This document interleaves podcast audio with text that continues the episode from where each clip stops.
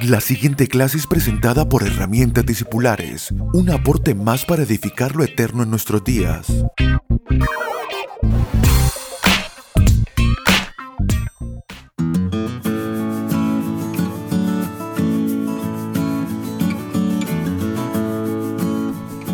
Saludos amados, bienvenidos a nuestra clase número 71 de herramientas discipulares. Qué extraordinario poder llegar a ustedes con esta clase en la que venimos construyendo, hablando desde hace ya tres clases atrás acerca de la transformación que pretende producir en nosotros el Evangelio. Hoy vamos a comenzar leyendo 2 de Pedro capítulo 1, versículo 5, donde nos dice, vosotros también, poniendo toda diligencia por esto mismo, añadid a vuestra fe virtud y a la virtud conocimiento. No es la primera vez que en una carta apostólica vemos la necesidad de que algo hagamos nosotros. Es decir, el apóstol Pablo dice, despójense del viejo hombre que está viciado. Y no nos dice, eh, dejen que Dios los despoje, sino ustedes háganlo.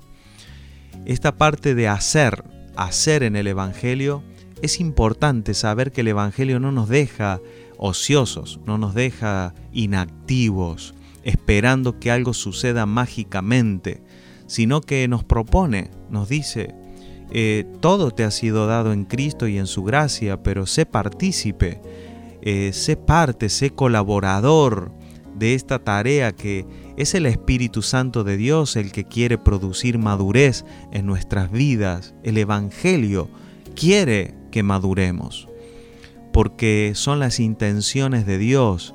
Cuando Jesús dijo, ustedes son los pámpanos, mi Padre es el labrador, yo soy la vid verdadera, las intenciones quedaron claras. Los frutos son para el Padre. Él espera el resultado de su Evangelio en nuestras vidas, que es nosotros siendo transformados y dando mucho fruto para el Padre, no para nosotros mismos. No tenemos un evangelio de consumo personal, no queremos comernos el Evangelio en la forma de esperar que el Evangelio nos cambie porque eso nos va a hacer bien a nosotros.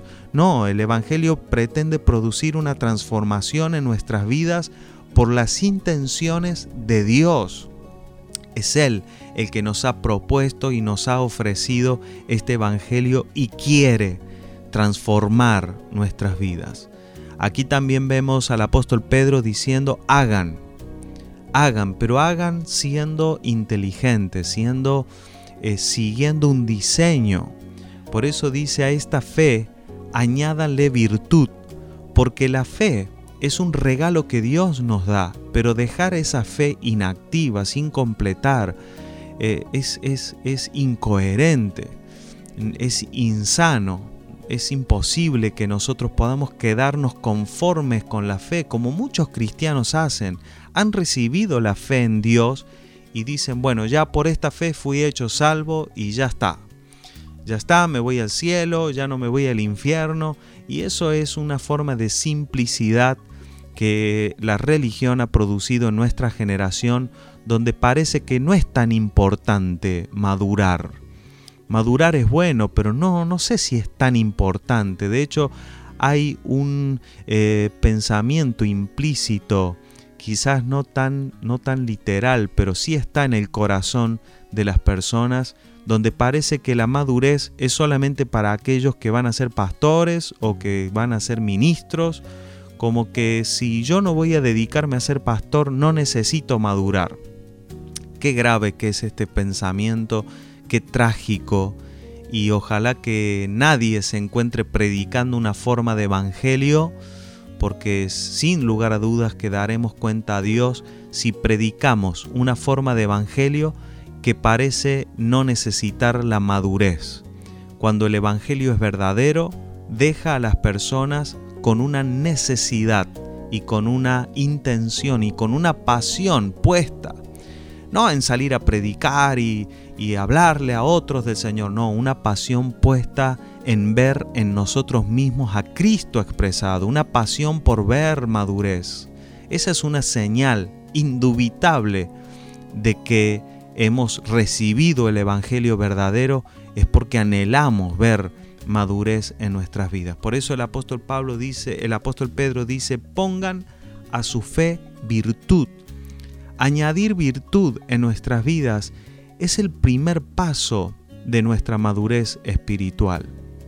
Luego dirá a la virtud conocimiento. Una vez que has añadido virtud, luego puedes añadirle a tu vida conocimiento. Y este conocimiento que será muy relevante en nuestra madurez. Pero, pero no podemos añadir conocimiento si primero no se añadió virtud a nuestras vidas.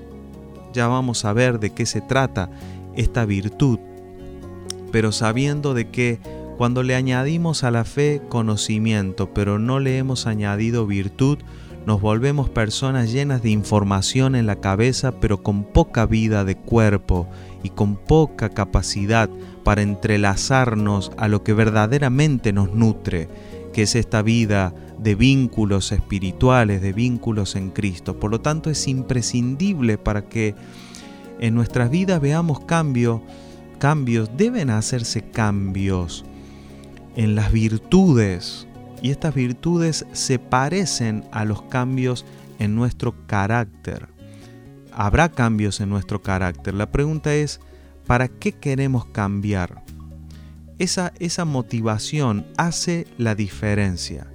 El Evangelio no busca hacer cambios en nuestras vidas eh, eh, eh, solamente para que nos vaya mejor, sino para producir un fruto de la vida espiritual.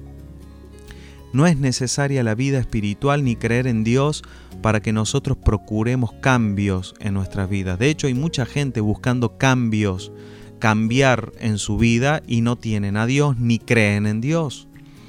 Hay mucha gente, se, se, se leen libros, se venden libros, se hacen programas, eh, hay, carreras profesionales dedicadas este, eh, eh, en, tratar de producir cambios en la vida de las personas simplemente para tener una mejor calidad de vida, por ejemplo. Entonces, que buscar que las cosas cambien no es necesariamente espiritual, eso es importante entenderlo y lo hemos insistido en todas estas primeras clases para sentar una plataforma y saber a qué apuntamos, por qué queremos ver cambios en nuestras vidas. Son muchos los que buscan para mejorar su estilo de vida, para, para obtener mejores resultados económicos, para alcanzar logros personales, solamente para obtener reconocimiento, fama, o sea, son muchas las razones y las motivaciones que pudieran para mí buscar cambios. Entonces, sabemos que en ninguno de esos objetivos ni en ninguna de esas motivaciones está el Evangelio. Por lo tanto, debemos hacer una diferencia entre estas dos palabras, carácter y virtud.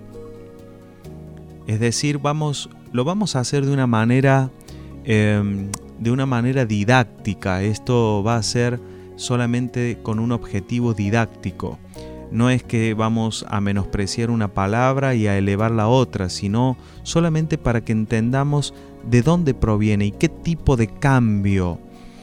Es, es indudable que hacer cambios en nuestro carácter nos hará ir mejor en la vida y mucha gente cambia su carácter, produce y logra cambios en su carácter y eso los hace más efectivos en su vida. Pero vamos a tomar esta palabra que el apóstol Pedro expresa y que además en las traducciones de la Biblia nos llegó de esta manera, virtud, y la vamos a aprovechar para lograr eh, señalar esta diferencia.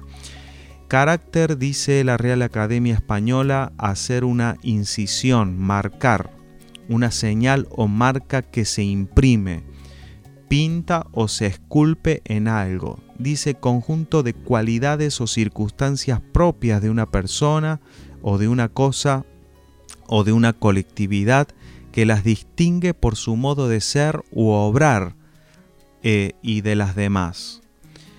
No es el objetivo de, este, de esta clase discipular describir el carácter desde un punto de vista psicológico, pero podemos decir que el carácter está formado por marcas que la vida va imprimiendo día a día, marcas que hacen de nuestras vidas que, que se transforman luego en las maneras en que respondemos, en las maneras en que pensamos, en cómo hablamos, en cómo respondemos a los estímulos, a las experiencias, cómo se, se forjan nuestras relaciones interpersonales. Esos rasgos se van modificando, van, se van reforzando, a veces en la vida se van haciendo más profunda o de pronto vienen nuevas marcas en nuestras vidas que van imprimiendo diferentes cosas. Eh, sencillamente vamos a terminar esta clase haciéndonos entender de que mucha gente puede procurar cambios en su carácter pero el Evangelio no quiere hacer cambios necesariamente en nuestro carácter porque vayamos a mejorar nuestras vidas, ni porque algo esté mal, sino que el Evangelio va a producir algo mucho más poderoso a lo, que, a lo cual vamos a hablar en la, en la próxima clase, pero basta para esta clase decir, primeramente reconocer que el Evangelio nos pondrá en actividad que realmente nos pongamos las zapatillas de correr y nos preparemos para entrar en actividad y decir, Señor, no quiero quedarme sin fruto de tu vida espiritual, yo quiero trabajar y quiero colaborar, quiero ser hallado, eh, ser hallado un colaborador. Y si entendemos lo que el Espíritu quiere hacer en nuestras vidas, seremos hallados buenos colaboradores. Pero si no entendemos, podemos ser hallados eh, eh, quizás como un tropiezo a la obra del Espíritu y a la obra de este Evangelio. Esta será nuestra oración. Padre, danos, Señor, abre nuestros ojos, permítenos ver qué es lo que el Evangelio quiere producir para que podamos hacer, para que podamos colaborar, para que podamos gestionar una vida de transformación a la altura de lo que el Evangelio pretende en nuestras vidas. Un fuerte abrazo y hasta la próxima clase.